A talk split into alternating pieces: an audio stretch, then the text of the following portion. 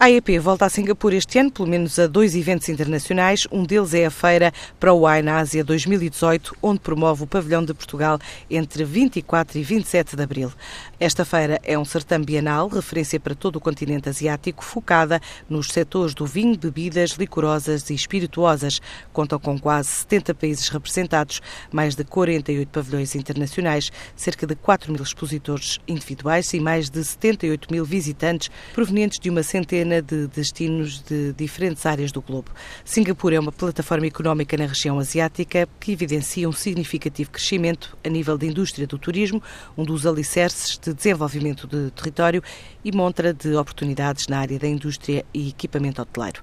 Noutra rota, a EP tem inscrições abertas até 15 de fevereiro para os interessados em marcar presença na ida ao Brasil, em maio, que inclui a Feira de São Paulo e a Vinho e Sabores João Pessoa, no estado do Paraíba, que já representa dados relevantes de consumo de vinho nacional e montra para quem quer exportar para regiões como Rio Grande do Norte, Pernambuco e Ceará. A Feira de São Paulo reúne expositores de todas as cadeias de supermercados do Brasil e de outros países.